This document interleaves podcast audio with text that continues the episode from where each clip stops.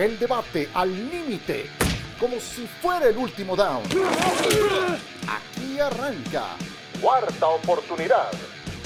Bienvenidos a Cuarta Oportunidad. Aquí estamos en nuestra entrega semanal, en nuestra terapia rumbo a la próxima temporada. Ya se acerca el draft y hay muchas otras cosas de qué platicar el día de hoy con Fernando Tirado. ¿Cómo estás, Fer? Bien, Ciro, me da mucho gusto saludarte. Semana de Masters, eh, mucha gente de NFL relacionada con el fútbol americano. Platicaba Matías Anselmo que se sentaban a comer en una mesa en Augusta junto a Rory, junto a Scheffler y junto a Tom Brady. Eh, pues no es, no es mala compañía la que está teniendo ciertamente el mundo del golf con Tom Brady. ¿Cómo andan? Muy bien, muy bien. Ya lo dices, es una semana muy especial, la que yo sé que le gusta más, inclusive que una semana de Super Bowl a John Sutcliffe. Y bueno, eh, tiene también un sabor muy especial a Augusta National. Un gusto saludarte. ¿Cómo estás, Miguel Pasquel? Ciro, qué gusto saludarte igual, Fer. Fuerte abrazo. Y bueno, pues interesante el mundo de la NFL. Una situación a seguir que va un poco lento, ¿no? Pero bueno, se sigue hablando día a día la situación de Aaron Rodgers. Ahora surge ya el rumor, empiezan los periodistas en Estados Unidos, sobre todo en el área de California, a decir que si Aaron Rodgers no firma con los New York Football Jets, ojo con el equipo de los 49ers, yo honestamente no creo que suceda eso. Yo creo que están a gusto con lo que tienen en tanto en Brock Purdy como en Trey Lance, pero bueno, si algo dice eh, la gente allá es que sabe mucho y bueno, veremos qué pasa con esta situación de Aaron Rodgers, que lo damos por un hecho los New York Jets, creo que se va a dar, simplemente es cuestión de tiempo. A mí, honestamente, el tema Aaron Rodgers me enferma cada vez más. Pero bueno, en fin, antes de entrarle a algo de los Patriotas, ya que lo mencionaste, Fer, no me quiero quedar con esta duda. Yo no contaba con que en Augusta National iban a estar los jugadores que se fueron al torneo Leaf pero me encuentro con que sí son, que son 18-20. Eh, ¿No lo sanciona la PGA? ¿Pueden estar también en Augusta Nacional? Perdón por este pequeño paréntesis, muy breve. Pues hasta el momento, y, Michael también un fanático del golf, ya hay acceso en los cuatro torneos grandes, sino para los jugadores de elite, y mientras les alcancen los puntos que consiguieron, que es el caso, por ejemplo, de Niman, que es el caso también de Mito Pereira, por los logros que hicieron antes de irse al elite, porque no hay ranking mundial en el, en el LIB todavía, no hay puntos del ranking mundial, pueden jugar eh, los torneos grandes. Eh, y, bueno, los que han sido campeones, el caso de Mickelson, tiene la invitación abierta para siempre estar en Augusta. Un Mickelson que dicen en la cena de campeones se mantuvo callado, así como el, apestado, el apestado en la esquina. Pero es que es, una, es, una, Hay mucha atención. me parece que hay mucha eso, atención. Eso es una gran rivalidad la que se está haciendo, ¿eh? Y también mencionar al mexicano, Abraham Manser, que no, no ha tenido el mejor inicio hasta el momento, pero está jugando el Masters y mucho por lo que está jugando es por lo que dices, Fer, ¿no? Por este puntuaje que ha logrado hay mucho para morbo, ¿no? O sea, hay mucho morbo y para nosotros los Demasiado. Está, está, está buenazo, la verdad. No, claro, claro. Bien, y más, no el paréntesis un futuro golfista. Sí, sí, está, o el torneo Lead contra PGA. Lo cerramos entonces, gracias por la aclaración. A ver, eh, hablando de Mac Jones y los Patriotas de Nueva Inglaterra, Em, ¿Qué tanto le toman en serio esos rumores? Porque se, maneja mucha rumorología en el mundo de la NFL y sabemos cómo es Belichick, que responde con monosílabos, que jamás deja que salgan cosas así de importantes. Hay rumores de que los Patriots podrían canjear a Mac Jones. ¿Lo ven ocurrir? ¿Qué, qué ves eh, en el panorama en este sentido, Fer? Pues eh, no, no sé si hay muchos candidatos, que, o sea, no creo que haya manazos por Mac Jones actualmente. Lo que lo hace más atractivo, Ciro, es el contrato que tiene, ¿no? Eh, todavía en el contrato de novato, que si no me equivoco, 4.2 millones, pues es, es, una ganga en términos de NFL. Eh, lo, que me preocuparía es cuál es el plan B para salir. Eh, la, la, la, expresión que se utilizó en inglés decían que Bill Belichick is shopping, ¿no? Mac Jones está ofreciendo, está básicamente abaratando al mejor postor, pero ¿cuál es el plan detrás de esto? Porque los Patriotas no, no sé cuál sea eh, la, orientación. Y lo que queda claro, Ciro, es después de tanto tiempo, te das cuenta que quizás Bill Belichick es uno de los peores coaches en la historia para detectar talento en la posición de mariscal de campo, ¿no? Porque lo de Tom Brady, lo de Tom Brady es la chiripada más grande de la historia quizás del deporte profesional, porque no me digas que alguien que seleccionas en sexta ronda estás pensando que va a ser el mejor jugador de todos los tiempos. Eh, me, puse a, ver los corebacks que han drafteado los Patriotas desde Rohan Davy de LSU en el 2002, Kingsbury en el 2003, el, hoy entrenador Matt Castle en el 2005, eh, Kevin O'Connell de San Diego State en la ronda 3 eh, fue el siguiente en el 2010, Zach Robinson, eh, Ryan Mallet en el 2011, en fin, Jimmy Garoppolo en el 2014 en ronda 2, eh, que parecía ser el futuro, Jacoby Brissett en el 2016 de NC State también en la tercera ronda, Danny Etling de LSU en el 2018, Jared Stidham en el 2019 procedente de Auburn. Es decir, Ciro, pues honestamente Bill Belichick y la organización de los Patriotas son muy malos en el reclutamiento en la posición de mariscal de campo. No han pegado una en todo este tiempo. E insisto, lo de Tom Brady es una súper chiripada. No, ahí es donde yo no estoy de acuerdo. Eh, yo estoy de acuerdo en que no, no, esperabas encontrarte en el turno 199 al que después se convertiría en el mejor coreback de la historia, pero no se convierte en el mejor coreback de la historia por eh, único mérito propio. No, yo hablo, yo hablo por diseña, y reclutamiento. Lo moldea, claro, de acuerdo, pero alguien lo diseña, alguien lo moldea de la atención al detalle, del cocheo y de la disciplina de la organización. Pero ¿por qué ningún otro lo ha podido llevar a es, es, es, exactamente Tom Brady se benefició para lograr todo lo que logró, por supuesto, con grandes méritos propios, pero una cosa va pegada con la otra. A mí nadie me saca de la cabeza eso, ¿eh? Nadie me lo saca. Pero lo que, pero lo que dice Pérez es muy cierto. Le has pegado a uno de diez y, y, el último fue Bailey Zappi, que por cierto le preguntaron, oye, ¿te comprometes a Matt Jones, a Bill Belichick? Y él contestó hace poco, no, vamos a dejar una competición abierta y el que gane, pues será el quarterback titular. Yo sí creo que Matt Jones tiene las condiciones para ganarle a Bailey Zappi. Y, ahorita no tiene ya las cartas para llegar eh, Bill Belichick con el señor Kraft para decirle, oye, pues mira, he ganado, he ganado, he ganado. Con Tom Brady tenías todas las credenciales y ni autorización te tenía que pedir. Ahorita, si quiere hacer un cambio, si quiere hacer cualquier movimiento, tendrá que llegar con Robert Kraft, señor Kraft. Esto no está funcionando por A, por B y por C. Aquí lo que me llama la atención, tienen la selección décimo cuarta. No creo que ningún quarterback de los top cuatro les vaya a llegar. Tendrán que cambiar para adelante. La otra, que lo dudo mucho que vaya a suceder, es que vayan por la Mark Jackson, que no creo que suceda, Warren Rogers. Pero si no tienes esa carta para jugártela, no hay otra mejor opción hoy en día que Mac Jones. Sí, negaron ese, ese tema de que estuvieran pensando en Lamar Jackson, pero eh, vaya, yo, yo insisto, a mí, a mí nadie me saca de la cabeza eso. O sea, Tom Brady no se hizo solo. Eh, quien crea que, que, los quarterbacks llegan como productos terminados a la NFL es totalmente Pero ¿por qué falso. ningún otro, Ciro? O sea, ¿por qué ningún otro porque lo ha no, logrado no, hubo, acercar? fa- Si no hubo necesidad. si fuera- porque no hizo si falta. fuera una escuela de- porque bueno, tuviste después- 20 años de estabilidad con el mismo. Él con Garapo- Matt Garapo- tuvo una Garapo- campaña de más de 10 victorias cuando, cuando la única vez que necesitó de un coreback diferente a Tom Brady, con Matt Castle tuvo 10 ganados. Con Matt Castle tuvo 10 victorias. ¿Qué hizo 11 Castle creo, ¿no? Y no, Bueno, Nada. claro, sí, doble dígito de victorias. La única campaña en que por azares del destino, por una lesión inesperada, necesitó de otro coreback, porque nunca necesitó de otro. Y, y así tiende a ser cuando tienes un coreback de esa estatura, de ese tamaño, bloquea a los jóvenes, y sí, se frustrará mucho talento en el camino, que pasan a la historia como auténticos don nadie. Pero eh, yo, yo sí creo que no se hizo solo Tom Brady y me parece muy injusto cuando le quieren quitar mérito a, a Bill Belichick. Yo sé que a mucha gente le cae mal, está bien, ni modo, pero este señor no se hizo solo Tom Brady. Algo tuvo, algo tuvo que ver Bill Belichick Pero- en ese sentido. Pero mi pregunta que lo hemos platicado en varios podcasts y programas, hoy en día yo creo que está claro a quién le damos más mérito de esta dinastía. Tom Brady Pues no, yo no, yo, yo, para mí las dos, es que el jugador siempre va a tener más importancia, evidentemente, porque es el que ejecuta, porque es el atleta, porque es el, el, eh, el protagonista. Pero ese jugador, sin el cocheo necesario, no es nadie. Termina naufragando. Entonces, yo no, no estoy de acuerdo. Tom Brady ganó un Super Bowl sin Bill Belichick. Bill Belichick, ¿qué ha hecho sin Tom Brady? Ha llegado a playoff y lo eliminaron en la primera No, ronda. yo, yo me declaro, no, yo, yo ya este tema me parece además muy sobado, no tiene absolutamente nada que ver. Eh, está bien, no, o sea, si quieres quitarle todo el mérito a Belichick, pues eh, No, no, no, nunca adelante, dije yo todo no lo mérito. comparto. Yo lo que digo de No, Bill pues, Belichick o sea, hoy en si- día si- no si es ya el, eso el mismo coach desacredita- Tom Brady. Si lo que me estás diciendo Pero- pero- pero a ver, desacredita entonces, lo ¿por que hizo Jones? Belichick entonces, durante ¿por qué más de estás- 20 años, pues no estoy de acuerdo. No estoy Pero de entonces, acuerdo. ¿por qué estás saliendo a ofrecer a Mac Jones? Si uno, eres tan bueno detectando talento y dos, eres mejor desarrollándolo. Pues Mac Jones no sería Primero- entonces ese candidato ideal. Primero es un rumor. ¿sí? Para empezar, es un rumor.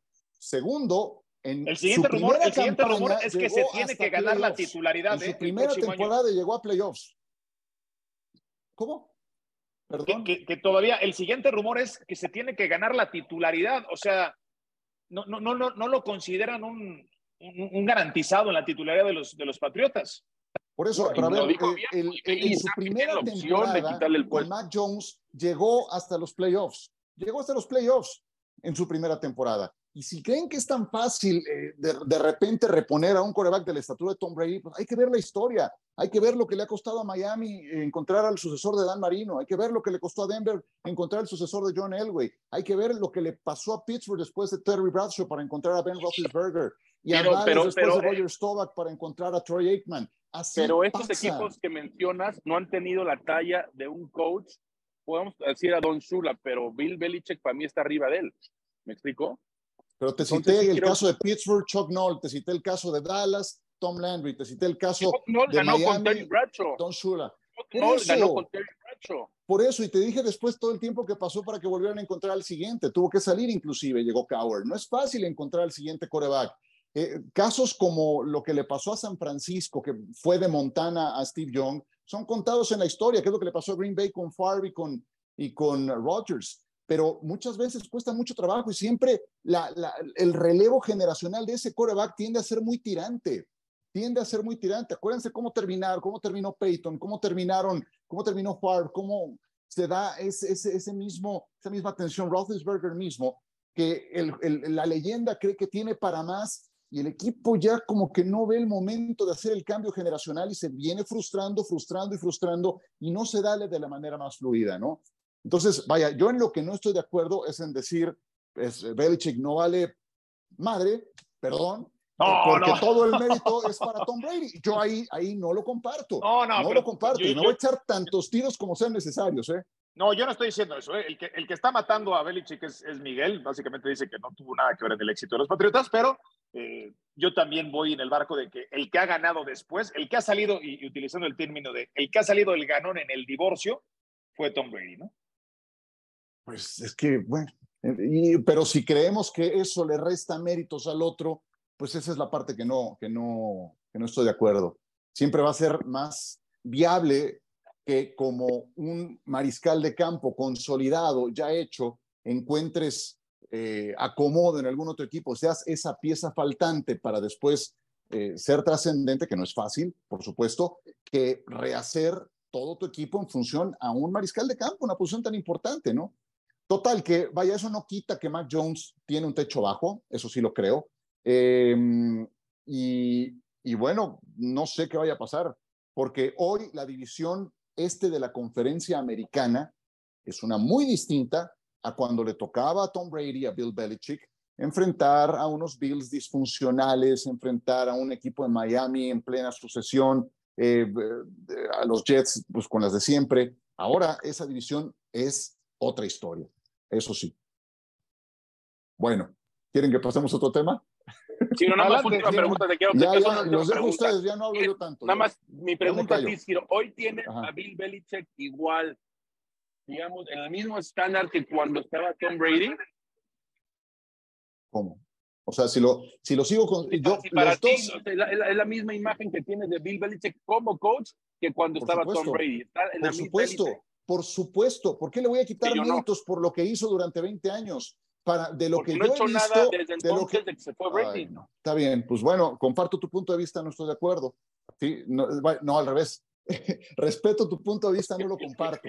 De verdad, no lo comparto. Los dos mejores entrenadores que yo he visto se llaman Bill Walsh y, y Bill Belichick. Y yo no estoy de acuerdo en quitarle méritos a, a Belichick. Y a tu pregunta de si lo sigo viendo igual, sí, sí, lo sigo viendo igual. Es uno de los dos mejores que he visto junto con Walsh. Así lo veo. Podemos estar o no de acuerdo y pues listo, me parece muy bien. Eh, hablando de Josh McDaniels, que es uno de sus brazos derechos, está según esto construyendo en Las Vegas el modelo de los Patriots. ¿Cómo ven? Miguel, No, bueno, Ha- Habrá que, habrá que ver ¿quién quiere funciona. No, está bien. Habrá que ver si funciona, ¿no? Veamos, aquí la gran duda es el quarterback. Así que digas, ¿qué diferencia hay con Derek Carr y Jimmy Garapolo? donde Jimmy Garapolo esperan que sea ese, no escalón, varios escalones para arriba que te puede llevar a la tierra prometida en una división tan competitiva donde tienes a Pat Mahomes, a Justin Herbert y sí creo que Russell Wilson con Sean Payton va a ser otro tipo de quarterback mucho mejor. Dudo, ¿eh? Dudo que pueda construir algo George McDaniels como lo que vivió New England.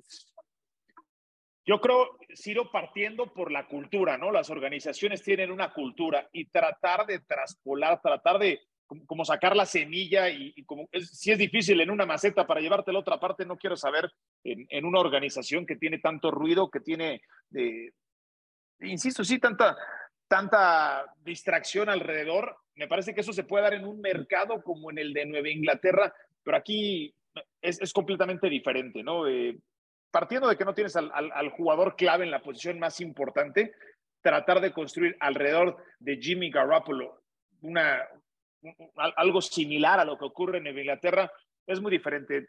Pudieran medianamente tropicalizar el producto en términos de mercadotecnia, pero no, no creo que sea, esa, esa sea la intención, porque, porque hacen falta demasiadas piezas y es, y es como tratar de sembrar cacao en la nieve, ¿no? O sea, es, es, es un ambiente, es una atmósfera completamente diferente. o sea, no, no, no, no funciona, esa semilla no crece en ese territorio.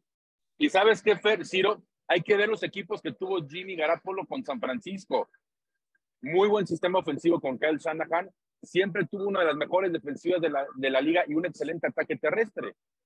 Tienes buen ataque terrestre con Josh Jacobs, pero la defensiva de Raiders deja mucho que decir. Cada año es lo mismo y, y, mucho aquí es donde va a tener que depender el brazo de él.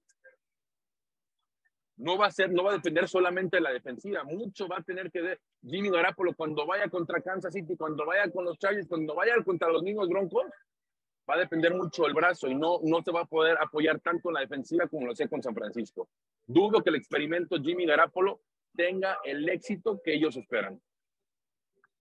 Sí, yo no encuentro una gran diferencia entre Jimmy Garoppolo y Derek Carr, honestamente. Eh, siento que están en, el, en, la misma canasta de eh, calidad de mariscales de campo. Eh, si, no es que abajo, ¿eh?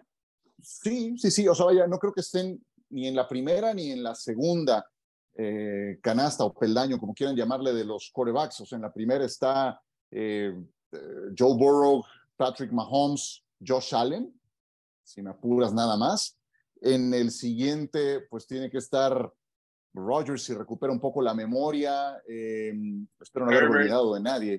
Lamar Jackson si regresa, Justin Herbert si tiene que, tiene que demostrar algunas cosas más. Y en la siguiente es donde creo que están los Dak Prescott, los Garoppolo, los Derek Carr, creo que están ahí eh, en, ese, en ese tercer peldaño. Entonces, bueno, es el gran punto de partida, la del mariscal de campo. Y bueno, el, traer a los ex, pues obviamente es una, es una motivación lógica porque los, los conoces y así ha llevado a Garoppolo, a Brian Hoyer, a Jacoby Myers, que estuvieron con McDaniels en Nueva Inglaterra, pero no siempre es esa la mejor solución. Dependerá mucho del reclutamiento y de cómo atiendan sus necesidades específicas eh, por ejemplo, en el draft, donde no sé qué tanto material tengan eh, disponible los Raiders. Entonces, pues eh, yo también creo que es difícil que, que, se pueda replicar el modelo de los Patriotas. ¿Cuántos y cuántos lo intentaron? El propio McDaniels, con menos experiencia y no funcionó. No, no, pero es que me parece, aparte, aparte me parece demasiado ambiciosa la premisa, ¿no, Ciro? O sea, e, e, es como decir, trata de, de, construir a los Chicago Bulls de los noventas en Oklahoma o trata de, de, reproducir a los Yankees en, en, Seattle. O sea, la, premisa en sí es, es muy ambiciosa y, me parece que ni siquiera esa es una expectativa realista, ¿no? El, tratar de acercarse a una, a una versión de los Patriotas porque el recurso humano no está ahí. y como lo dijiste, Ciro, ellos ya tuvieron experiencia, bueno, eh, McDaniel ya vivió una experiencia, pero tú los sigues muy de cerca a los Broncos y fue un fracaso absoluto. Tuvo claro. buen inicio de temporada, pero se cayó a pedazos una vez que la defensiva sabían cómo jugarle. Entonces, si va a querer replicar lo mismo, insisto, yo tengo todas mis dudas, trayéndose a todo este equipo de New England Raiders o a varios exjugadores y pueda tener éxito, sobre todo, insisto, por la división tan competitiva en la que está. Eso, eso da para, para un tema completo, ¿eh? O sea, si, si lo llevamos al, al tema de los árboles genealógicos, hay algunos que han funcionado mejor que otros. El árbol genealógico de Bill Walsh fue muy exitoso, muy, muy exitoso. Cuando tú ves quiénes salieron de ese árbol genealógico, encuentras gente muy exitosa y si lo quieres llevar más lejos, Mike Holmgren forma parte de ese árbol genealógico y a su vez Mike Holmgren dio eh, raíz a una serie de entrenadores desde los que se encuentra Andy Reid, que, también la han pegado muy bien. Y, y, no ocurre lo mismo en el intento de árbol genealógico, que es más o menos así como el ahuehuete que terminaron quitando, eh, cuando, cuando termina sembrando la semilla, eh, por ejemplo, del árbol de Belichick, pues no ha funcionado en otros lados. Lo intentaron con Charlie Weiss en Notre Dame, no funcionó. Lo intentaron con Romeo Cornell en Tejanos de Houston, en los jefes de Kansas City, no funcionó. Con el coach O'Brien en Houston, llegó a playoffs, pero terminó saliendo mal. Lo intentaron ya con McDaniels en Denver, no funcionó. Ahora van a intentarlo otra vez en los Raiders. Hay árboles genealógicos, hay escuelas de coacheo que han funcionado mejor que otras. Y bueno, pues ejemplos sobran, creo que en ambos casos. Vamos no, lo, lo de Denver es como el, el, árbol de la noche triste. También, sí. Sí, sí, sí. Hombre, a ver, no se pueden quejar. Hace, hace no mucho Denver fue campeón, Fernando Tirado. Fueron campeones sí, en, ¿no? en, Super Bowl 50. Lamentalo por los Cowboys que llevan 20 años más de sequía, Eso, desde el 30. Bueno, siempre, Oye, siempre, por cierto, pero, pero a, hablando de los Broncos, ya no va a estar John Elway como directivo, ¿eh? Ah, sí, ya lo limpiaron. Ya, bueno, ya. Con George Payton de, de, gerente general ya, ya, ya lo habían hecho a un lado en la toma de decisiones. Sí, ya no había suficientes regadas. Sí, era, era como florero, ¿no? bueno, vámonos a pausa y regresamos. De vuelta con ustedes, con Miguel Pasquel, Fernando Tirado, Ciro Procuna. Anthony Richardson es uno de los prospectos de coreback que se va a ir en la primera ronda. Y por esas razones que uno luego no se explica, eh, pues, ¿qué ha pasado diferente a que terminó la temporada para que de repente el capital de draft de un jugador vaya subiendo en esos mock drafts, en los rankings previos que se hace? Pues eh, tiene que ver, desde luego, con cómo se van acomodando las fichas de los equipos que van a reclutar antes, la necesidad que hay por corebacks. Y bueno, Richardson, con muy pocas horas de vuelo, eh, ha subido su capital tanto que es candidato a irse en uno de los primeros cinco turnos de este draft, si no es que un poco antes. Miguel Pasquel platicó con él y aquí lo escuchamos. Estoy seguro que has tenido muchas entrevistas. ¿Ha habido alguna de la que nos puedes decir? Esta fue muy bien. ¿Puedo encajar en este sistema? ¿Puedes hablarnos de todas estas entrevistas que has tenido? Ha habido varios equipos. He hablado con los Seahawks, con los Raiders, los Colts, los Panthers. Hablando con todos estos equipos, planean implementar ciertas cosas para ayudarme si me llegan a seleccionar. Estoy seguro que cada equipo va a asegurarse de que encaje en el sistema.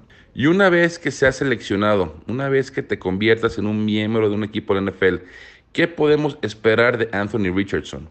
Voy a ponerme a trabajar, voy a aprender el playbook lo más rápido que pueda. Voy a ser un líder en el vestidor, voy a generar vínculos con mis compañeros. Voy a ser el mejor jugador que pueda ser para una vez que inicie la temporada, poder mostrarlo en el campo. De más joven veías algún quarterback al que idolatrabas, que decías quiero ser como él. Para mí siempre ha sido Cam Newton.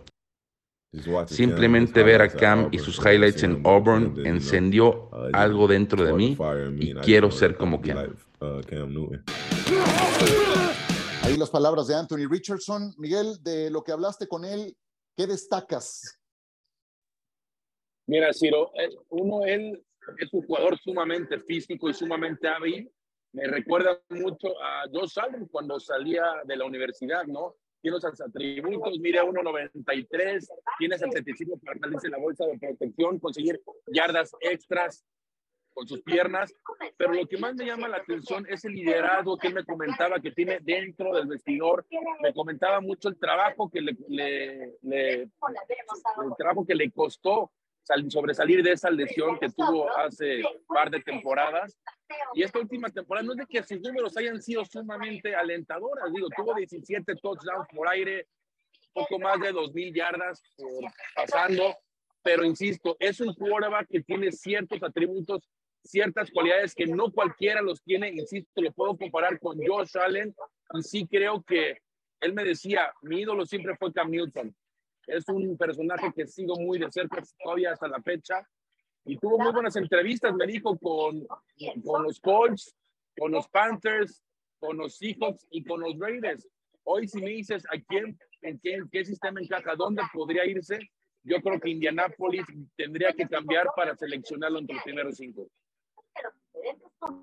¿Cómo lo ves, Fer? Anthony Richardson. A, mí mi principal duda es que tiene solamente una temporada completa jugada en los Lagartos de la Universidad de Florida, a diferencia de Josh Allen, que sí tuvo al menos dos con la Universidad de Wyoming, siendo obviamente Wyoming una universidad más pequeña que la de Florida. Pero a mí eso es lo que me preocupa Richardson, solamente una temporada completa como titular. Sí, la, muestra parece no ser concluyente, ¿no? Eh, habrá muchas mediciones, muchos tangibles para, para proyectarlo, como decía Miguel, y, bueno, si el, comparativo es Cam Newton, eh, pues la pinta es muy buena, ¿no? Eh, yo, yo la verdad es que no, no lo he visto lo suficiente, quizás ustedes lo habrán visto mucho más, pero, pero sí, una, una temporada en colegial parece no ser eh, pues el, proceso correcto de maduración. Veremos si lo logra hacer en fast track en la NFL, que no es precisamente una fórmula del éxito.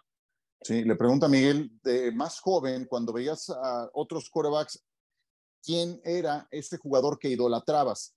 Y dijo, para mí Cam Newton, ver sus highlights en Auburn me inspiraron. Yo quería ser como Cam Newton bueno, ojalá sea nada más lo de Auburn, porque después Cam terminó muy mal, precisamente por muy poca atención al detalle. Yo sí creo que Cam Newton era un tipo que estaba más eh, eh, abocado, más eh, con la mente puesta en otro tipo de cosas externas al juego, y eso te termina costando. Siendo un gran atleta, dependía mucho de lo que podía improvisar, de sus piernas, de su capacidad atlética, justamente para poder destacar. Y cuando, cuando en la NFL lo terminaron lo terminaron detectando y cuando tuvo que convertirse en un quarterback de bolsa de protección, no funcionó más. Y bueno, ojalá tome nada más la parte positiva de Cam y aprenda de los errores que tuvo este mismo jugador.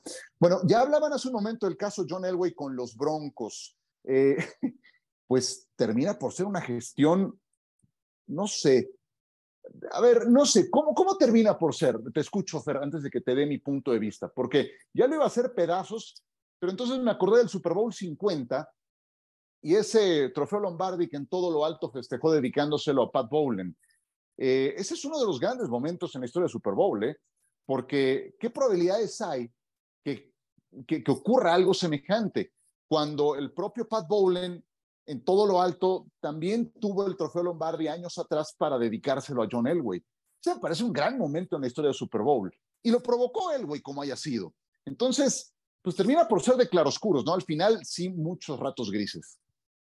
Yo te escuché, Ciro, y mira, es que, y ahorita lo mencionas, y la verdad me, me, motiva, siento esa, piel chinita, porque sí recuerdo ese Super Bowl 32, allí en San Diego, California, fue mi primer Super Bowl, pude estar presente y las palabras de Pat Bowen acabando el Super Bowl, este se lo dedico a John, y después del Super Bowl 50, 18 años después en Santa Clara, y, diciéndole, esto se lo dedico a Pat, ¿no? Cuando todavía seguía siendo dueño de los Broncos de Denver, que lamentablemente después falleció, pero sí, son, son situaciones muy emotivas.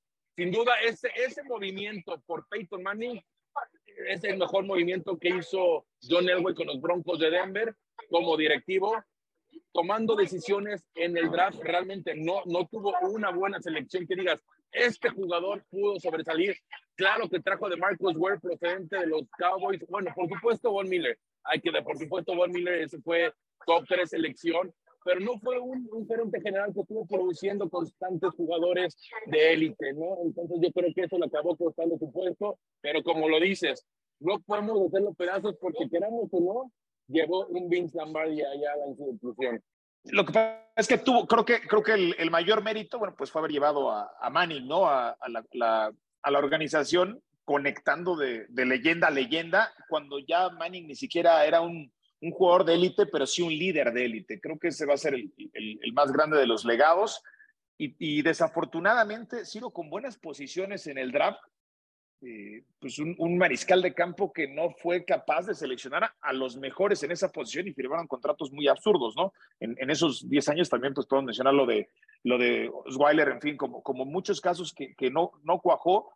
Eh, alguien me hacía un, comparativo, yo trabajé muchos años en Monterrey y bueno, sí, John Elway le entrega un campeonato a los, a los Broncos, pero lo, me acuerdo que lo comparaba con con, eh, con Milok, que decía, es el único que no quiere que ganen para que su leyenda se engrandezca aún más, ¿no? Parecía de pronto que los, que los, que los Broncos pasaban por eso, ¿no? Sí, sí quiero que ganen, sí quiero que ganen, pero no tanto, porque si ya ganan, mi, leyenda ya no va a ser del mismo tamaño. Eh, creo que, que, ese título rescata mucho 10 años que, en términos generales fueron muy grises para los Broncos de Denver. Sí, después de Peyton Manning, Brock Osweiler, Trevor Simeon, Paxton Lynch, Case Keenum, Joe Flacco, Drew Locke, Brandon Allen, Jeff Driscoll, Brett Ripien, Philip Lindsay, Teddy Bridgewater, hasta llegar ahora a Russell Wilson, que así que tú digas la sacaron del parque, pues no. Russell Wilson está bajo sospecha, pero son esos todos los corebacks que han llegado a los Broncos después de Peyton Manning. Entonces, pues sí, no deja de ser una gestión de claroscuros, pero no deja de ser curioso, ¿no? Si en algo le falló a Peyton Manning fue, ahora que hablábamos del tema en el bloque anterior, en encontrar talento en la posición de coreback, que fue la que él jugó y en la que es reconocido como uno de los mejores de toda la historia. Por cierto, que acabado se ve, ¿no? En las, en las, más recientes fotografías, la verdad es que John Elway se ve muy acabado. Digo, nadie nos estamos haciendo más joven, pero como que el recuerdo que tiene uno de John Elway es muy distinto a, la hora, a, lo que ahora vemos. Sí, pues es que también queda, tiene John Elway. Cumple, el cumpleaños un día después que yo, el 28 de junio, pero es del 60. Del 60, tiene 62 años de edad, pero sí, le han caído, le han caído de peso, le han caído de peso. Bueno, eh, ¿Cuánto falta para perdón, perdón, perdón, antes de irnos? Perdón, Ciro, y, y cerramos acá el tema de Broncos. Estamos de acuerdo que hoy en día los Broncos de Denver piensas en los Broncos y automáticamente te viene John Elway. O sea, es la cara de esa institución, aunque ya no forme parte de. Sin duda, sí, sin duda. Y es John Elway. No hay otro jugador más icónico que John Elway en la historia de esa organización. Sí, por supuesto. No, no, y teniendo grandes leyendas, ¿no? Eh, de hecho, Terrell Davis va a venir a, territorio mexicano, ¿no es cierto? Para, para el draft y va a anunciar desde México algunas de las selecciones que hagan los Broncos. Ojalá. De hecho, la, cara del gran corredor tenga estado, ¿no? mano. ¿Perdón? O sea, la, cara, la cara del deporte en Colorado es John Elway. Sí, sí, sí, sí. Tiene también una cadena de restaurantes. Yo nunca he ido a uno, pero dicen que es un poco manchado de, precios, entonces no, no he tenido el gusto de ir a su steakhouse, como que también se, se popularizó mucho eso, ¿no? Mike Ditka, Don Shula tenían la propia. Bueno, empezamos hablando de golf. como Ciro. Exactamente. Empezamos hablando de golf y terminamos hablando de steakhouses, de jugadores y coaches en el retiro. Bueno, algo con lo que quieran terminar, eh, Miguel Pasquel. Pues si lo comentaba, ya estamos a semanas de que empiece el draft, exactamente tres semanas. Muy interesante lo que se viene a comparación con el año pasado. Ahorita tenemos una camada interesante de quarterbacks, empezando por TJ Stroud, Bryce Young, Anthony Richardson, que platicábamos de él, Will Levis. ¿Quién será la selección número uno? El gran favorito hoy en día es CJ Stroud, este quarterback de Ohio State de los Buckeyes. Cuando cambian los Panthers con los Bears, el momio se pone en menos 200. Fer, tú que le sabes este tema de las apuestas, te dicen lo que indica dónde va dirigida esta organización de los Panthers con un nuevo coach. Pero va a ser muy interesante. Yo sí creo que se van a ir en los primeros 10 picks, van a ir cuatro quarterbacks. Pues te, te digo una cosa, estoy disfrutando mucho mi etapa de preparación para el draft me, encanta, me encanta el reclutamiento colegial. Yo sé que es muy de nerd esto que voy a decir, pero eh, me, he dado tiempo para ver juegos de Alabama, de Texas, de Ohio State, de Georgia. Y Ohio State tiene una línea ofensiva fantástica y sus dos tackles van al draft, Paris Johnson y Dewon Jones. Son ese tipo de jugadores que son selecciones poco atractivas, poco sexys, pero que son muy buenas, que te pueden anclar una línea ofensiva por años. El tackle Broderick Jones de Georgia también es estupendo. Y bueno, ya que hablabas de Stroud, Stroud le dio un partidazo a Georgia en el playoff y, Texas, por ejemplo, trae el mejor corredor, de ahí salió de los Longhorns el mejor corredor para este draft, a Bijan Robinson. Entonces, la verdad es que lo estoy disfrutando mucho, mucho, mucho, porque el draft se va tan rápido que todos estos días previos son, son muy padres. Dígame. Con Bijan Robinson, Ciro Fer, porque se puede ir a Dallas, ¿eh? Sabemos que la posición esta posición de corredor cada vez tiene menos peso en la NFL. Hay muchas opciones. Está el claro ejemplo, Dustin Eckler, que tuvo una excelente temporada y aún así los Chargers no le quieren extender el contrato y por algo le está eh, pidiendo que lo cambien. Pero Virgin Robinson puede, si pasa del número 15, que creo que va a pasar, ojo con Jerry Jones, no me sorprendería que pueda hacer un cambio para tomar a este jugador que, por cierto, nació ahí en Texas. Perfecto. Fernando Tirado, gracias. Oye, Ciro, nada más antes de despedirme, yo, quería acotar uno, lo de los Ravens que no descartan seleccionar a un mariscal de campo en, el draft de lo, de lo, más reciente como un plan B. Y, la otra es, ¿en cuántos equipos? Yo ya no sé ni en cuántos equipos eh, está involucrado el Magic Johnson. De esto debe de saber más eh, Miguel Pasquel sobre este tema de que forma parte de ese grupo inversor, inversor ¿no? Que ofertó 6 mil millones de dólares por la franquicia de Washington. Pero el Magic, si no me equivoco, está metido con el LAFC Está metido, por supuesto, eh, con los Lakers de Los Ángeles. Está metido con los Dodgers. Está metido ahora en la NFL. No, no, no hay un tipo ahí de monopolio por parte del Magic Johnson involucrado prácticamente en todas las franquicias. ¿Viste lo que dijo Fer? Él dijo, ya tengo anillo en todos los deportes donde soy dueño, me falta el NFL, me encantaría ser dueño de los Washington Commanders. Ya hay dos, digamos, pues que le, dos apunte por otro lado, ¿no? que se asocie con otro equipo mejor, ¿no? Pero, pero ya, este, ya es cuestión de tiempo. Yo creo que en la siguiente junta de dueños ya sabremos quién va a ser el próximo dueño del Washington Commanders. Lo que es un hecho es que Dan Snyder, que tanto daño por muchos años le causó a este equipo, va a vender el equipo. Eso es un hecho. Perfecto. Pues eh, ya nos vamos. Y sí, oye, de lo que decías de los Ravens, eh, me, cayeron muy mal, la verdad, en su rueda de prensa, especialmente Eric de Costa y el, de Relaciones Públicas, que estaba eh, como que coordinando la, conferencia de prensa. Apenas salió el nombre de Lamar Jackson y, callaba al reportero que estaba haciendo la pregunta, eh, que no, se trata nada más de preguntas que tienen que ver con el draft. Pues evidentemente es una pregunta que tiene que ver con el draft. Si pues no claro. tienes asegurada la posición de quarterback, ¿qué vas a hacer? Pero apenas salió el nombre de Lamar Jackson el jefe de prensa de los Ravens aplacando al, reportero, lo cual me pareció increíble en la más reciente comparecencia de De Costa con los medios de comunicación y también estaba el coach Harbaugh que pues nomás presenció el momento. Bueno, vámonos pues. Nos saludamos la próxima semana. Que la pasen bien. El debate al límite, como si fuera el último down. Gracias por escuchar. Cuarta oportunidad.